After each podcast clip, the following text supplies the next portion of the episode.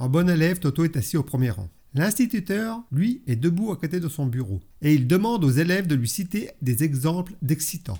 Le café, répond Philibert. Très bien, répond l'instituteur.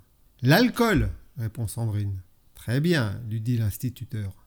Une femme à poil, répond Toto. L'instituteur, d'une voix sévère. Toto, tu diras à ton père de passer me voir demain. J'ai deux mots à lui dire. Le lendemain, l'instituteur remarque que Toto est assis au dernier rang et il l'interpelle. Toto, as-tu fait la commission à ton père? Oui, monsieur l'instituteur. Qu'est-ce qu'il t'a dit? Il m'a dit si ton instituteur n'est pas excité par une femme à poil, tiens-toi loin de lui.